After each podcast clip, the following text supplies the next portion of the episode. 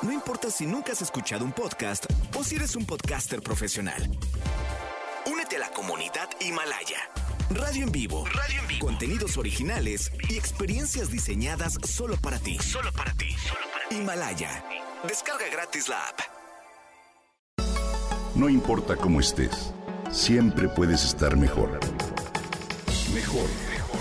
Con Gaby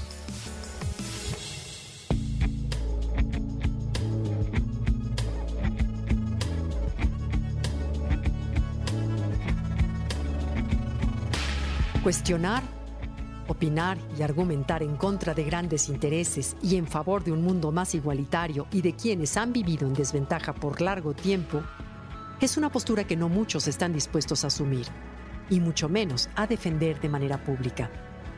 Por ello, para mí, quienes lo hacen, aun cuando eso les haya significado tener numerosos detractores e incluso enfrentarse al desprestigio, son personas valientes y un ejemplo a seguir. Tal es el caso de Vandana Shiva, una de las mayores representantes del ecofeminismo en la actualidad. Pero, ¿qué es el ecofeminismo? De la ecología se toma la idea de valorar y conservar los principios que rigen a la naturaleza como base para la supervivencia de la humanidad. Y del feminismo el concepto de que mujeres y hombres, aunque son diferentes, pertenecen a la misma especie y se merecen los mismos derechos. Para Vandana Shiva, el ecofeminismo implica ser solidarios, tener relaciones basadas en sostener y enriquecer la vida, más que acumular capital. Se trata de dar acceso a todos los recursos de la vida, incluido el conocimiento. Te cuento un poco de ella. Vandana nació en Denradun, India, en 1952. Su papá fue un guardabosques y su mamá granjera. Por eso, desde pequeña aprendió a amar y a respetar la naturaleza. Sus primeras enseñanzas las recibió en la Escuela Santa María en Naintal y en el Convento de Jesús y María de su ciudad natal. Posteriormente estudió física en la Universidad de Punjab y se graduó en 1972. Los estudios de posgrado los realizó en Canadá, donde tuvo el título de maestría por la Universidad de Guelph en 1976 y el doctorado por la Universidad de Ontario Occidental en 1979. En 1982 creó la Fundación para la Investigación Científica, Tecnológica y Ecológica de Nueva Delhi y a través de ella desarrollar el programa Navidania, cuyo propósito ha sido apoyar a los agricultores indios a rescatar y conservar las variedades vegetales nativas.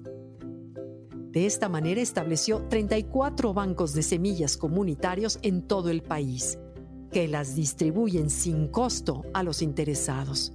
Entre las iniciativas de este programa también está el impulsar la agricultura ecológica, así como estudiar y mantener la biodiversidad.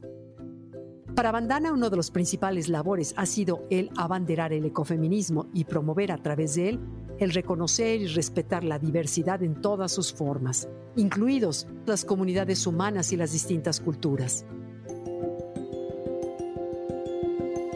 inspirada en la no violencia, ha ayudado a las mujeres a recuperar su papel tradicional como guardianas de las semillas para preservar las especies.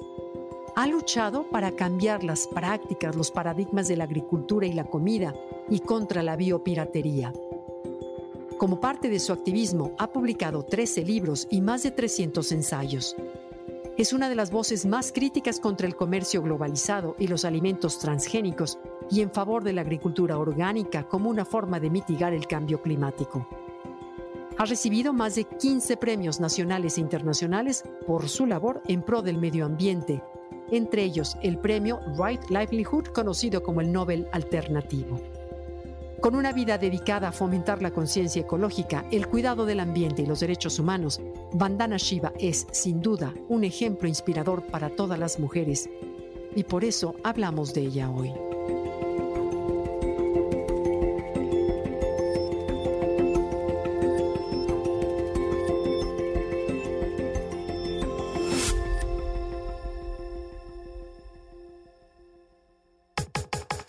Comenta y comparte a través de Twitter. No importa cómo estés, siempre puedes estar mejor. Mejor, mejor, mejor.